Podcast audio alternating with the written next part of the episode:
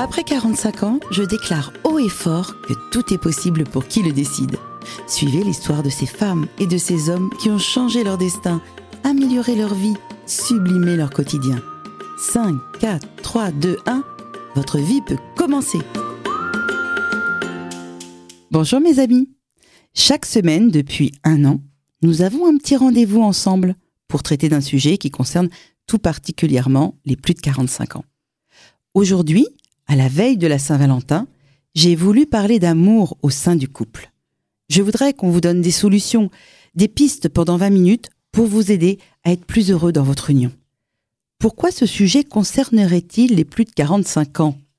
Bah Parce que tout simplement, en France, je vais vous donner des chiffres. Il y a 130 000 divorces chaque année après une durée moyenne de 15 ans. L'âge moyen des divorcés? Bingo 44 ans pour les femmes, 42 ans pour les hommes. C'est bien autour de 45 ans que 46% des mariages se soldent par une rupture. Vous avez bien entendu, la moitié pratiquement. C'est effarant, non? C'est même déprimant, je trouve. Toutes ces couples qui se désagrègent, moi, ça me rend triste. Alors, si vous êtes au bord de la rupture, ou bien si vous voulez préserver votre couple, vous écouterez certainement attentivement cet épisode de la vie commence à 45 ans.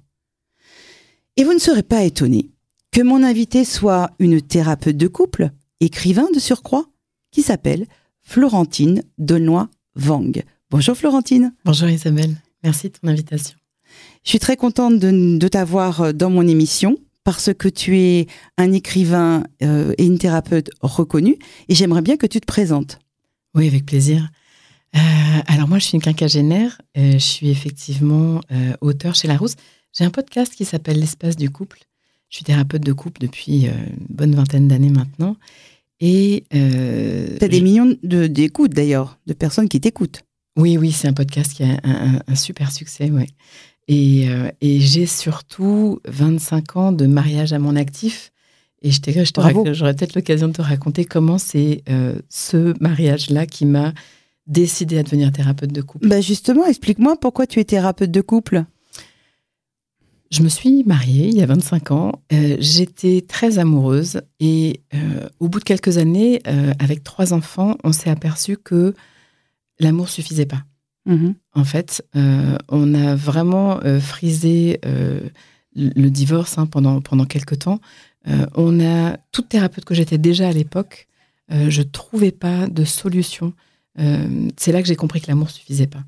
D'accord. Et que je suis allée apprendre à relationner. On est allé apprendre à relationner. Et j'ai trouvé tellement passionnant ce chemin, tellement incroyable, euh, que j'ai décidé d'en faire le cœur de mon métier. Très bien, Florentine.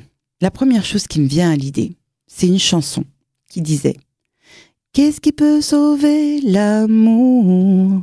Mhm. Qu'est-ce qui peut sauver l'amour?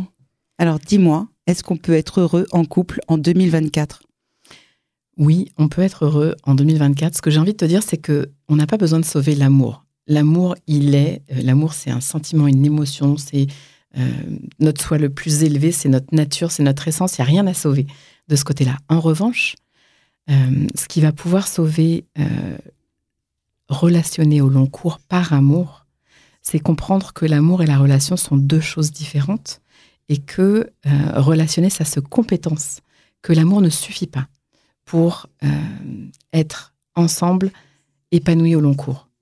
D'accord. Alors, c'est quoi la recette pour être eux, épanoui au long cours à deux? La recette, alors il y a beaucoup, beaucoup, beaucoup d'ingrédients dans cette recette et en même temps, ça peut tenir euh, en quelques prises de conscience. dans un livre d'Alexandre Jardin, il y a une réplique que j'adore. à un moment, une des, une des, une des protagonistes va dire Tu veux que je recommence? Oui. Mm.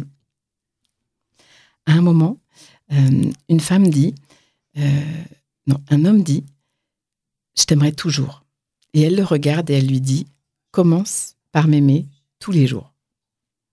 Et je trouve que ça illustre magnifiquement la différence entre l'amour et la relation.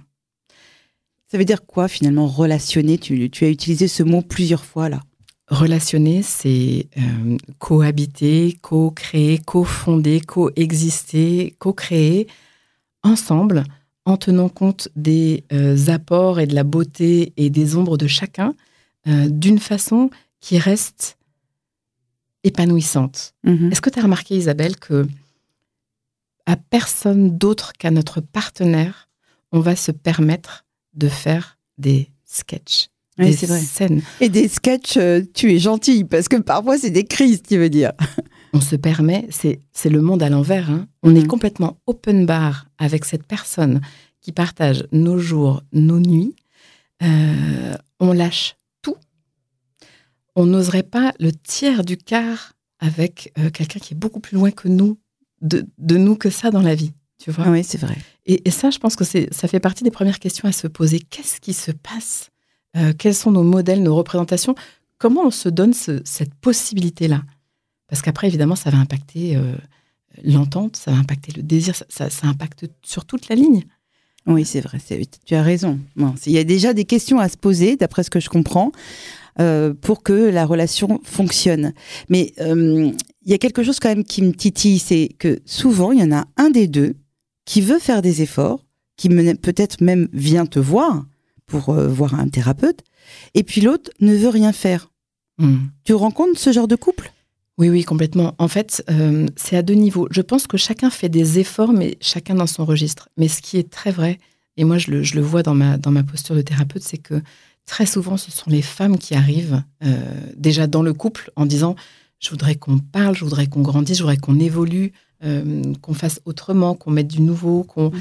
Elles elles ont vraiment cette polarité d'initiatrice et que souvent les hommes sont plutôt sur les freins euh, dans ce registre. Euh, Mais des fois, après, le couple va dans le mur alors. alors, oui et non. Ce que j'ai envie de dire à toutes les auditrices qui sont là et qui se disent mon partenaire est complètement sur le frein, ça va jamais le faire. Si, parce que le couple est un système et que quand je change euh, mes réactions à ce qui se passe dans la relation, la relation change. C'est systémique. Donc, un peut vraiment faire bouger le deux. Maintenant, il y a cette lassitude, il y a cette euh, douleur, ce désespoir parfois de dire mais je, je, je remue ciel et terre et l'autre ne bouge pas. Oui, je fais des efforts, je fais des efforts, et puis l'autre, euh, voilà. C'est euh, c'est euh, comme un peu la, la, la femme là qui fait le bon petit repas avec les bougies, qui a mis les portes jartelles, enfin qui a passé trois heures à s'occuper de tout ça, et puis en fin de compte, son mari arrive, s'assoit, il mange, et puis il s'endort. Enfin, le truc de dingue. Ça, j'imagine que c'est des scènes mille fois vécues. euh, et aussi, euh, elles aimeraient souvent aller faire euh, une thérapie de couple, lire ensemble des choses, apprendre à relationner. Moi, j'ai une, une, une expérience à vivre en couple ou en solo qui s'appelle À nos amours. Et très souvent, les femmes rentrent toutes seules dans l'expérience, qui est une expérience qui pourrait se vivre à deux, qui peut se vivre à deux. Et elles font des pieds et des mains pour embarquer euh, leur partenaire dans l'aventure. J'ai envie de leur dire, ça ne fait pas mal, ça fait plus mal. Il faut avoir plus de courage pour rester dans un couple qui va mal que euh, de s'ouvrir pour Que de faire euh, des efforts à deux. Oui. Mm.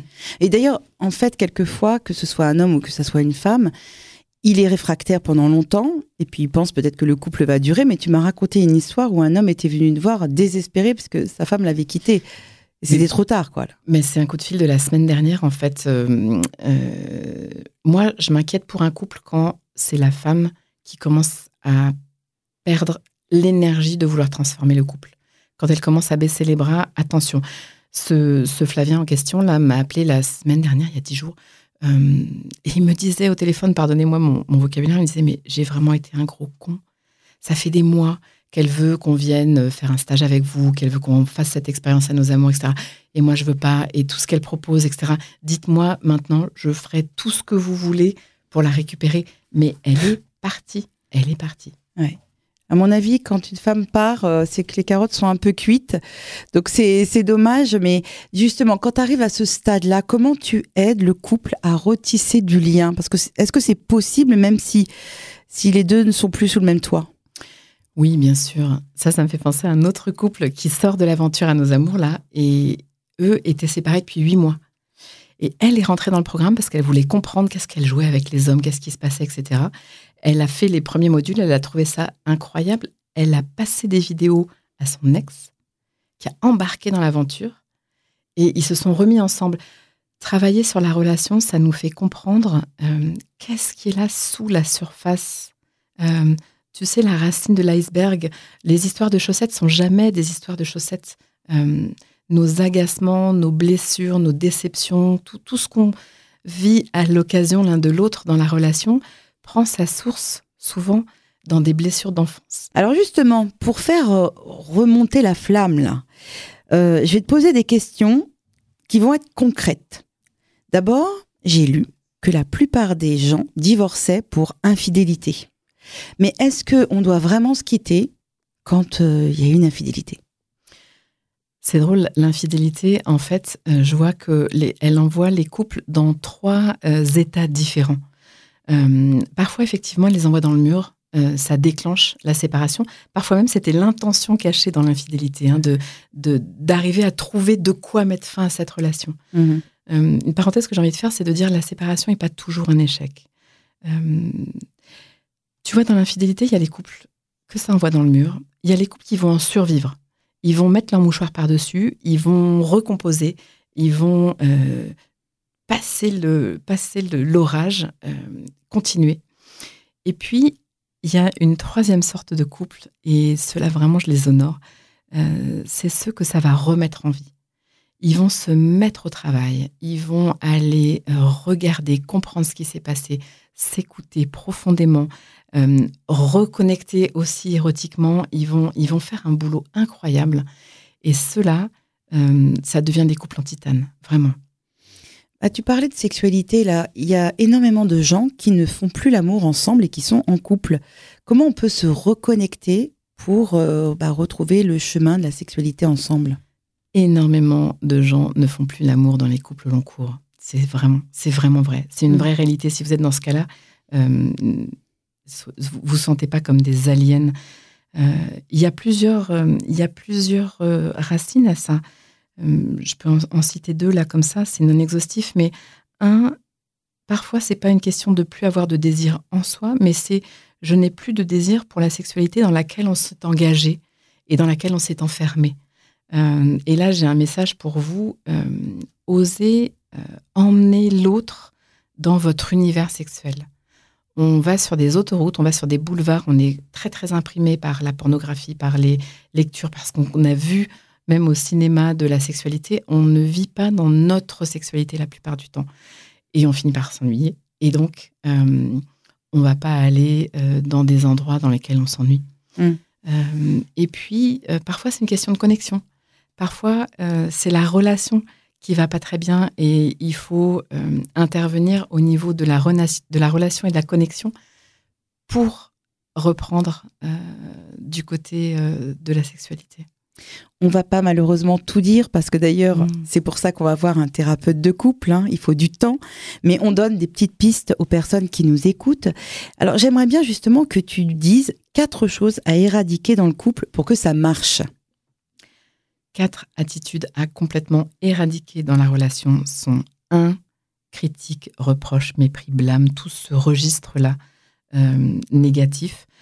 Deux, le mépris le mépris vraiment euh, tue la relation. On ne peut pas se sentir bien avec quelqu'un qui nous méprise. La contre-attaque. Beaucoup, beaucoup euh, de couples se sont enfermés dans des ping-pong comme ça, où euh, s'il y a quelque chose qui ne va pas, je le renvoie dans ton camp. Et ça, ça fait bah, des ping-pong à l'encours, c'est insupportable. Et il y a aussi un quatrième cavalier de l'Apocalypse, comme les appelait Gottman, qui est la fuite, le retrait, le repli, baisser le rideau. Ça, c'est vraiment dommageable pour la relation. Et donc, euh, ça, c'est souvent les hommes qui s'en vont, ils prennent leur voiture ou ils, claquent la porte et hop, il y a pas, il y a de baisser le rideau et là, on peut plus rien faire hein, quand c'est comme ça. Mais c'est souvent les femmes qui reprochent. c'est vrai. Alors, tu sais, il euh, y, a, autre chose que j'ai lu, euh, parce que j'ai lu quand même un petit peu ce que tu écrivais sur Internet, et j'ai lu que tu parlais d'un ménage à trois. Tu dis que le mhm. couple, c'est un ménage à trois, mais pourquoi? J'aime beaucoup dire ça parce que ça, ça secoue un peu.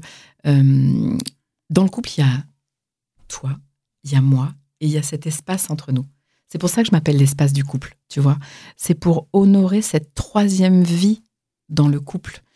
Une des bonnes façons de se rendre compte qu'on est trois dans la relation, c'est que par exemple, je peux aller très bien, tu peux aller très bien, et entre nous, ça ne va pas bien.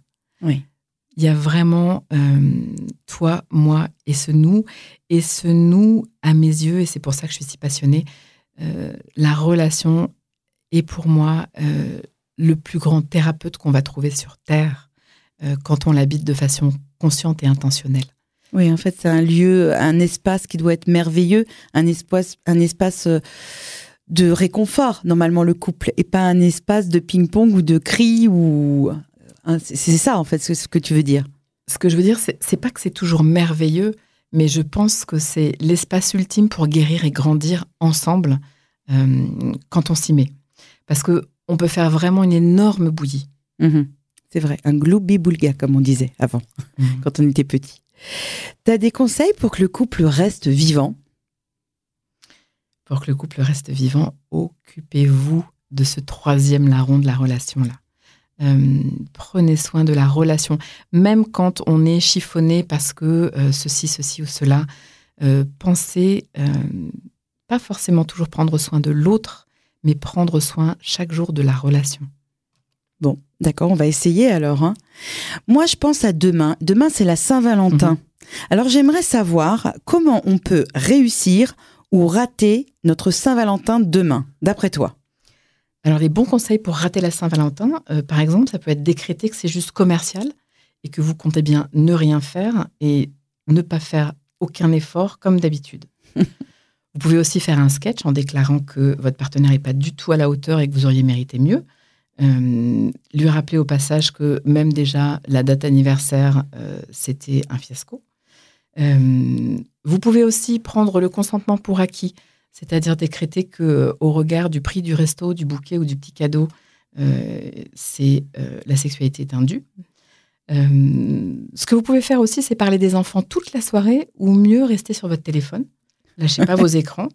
une bonne solution, ça peut être d'en profiter puisque vous êtes là tous les deux en tête à tête pour ouvrir tous les sujets qui fâchent et traiter les sujets chauds.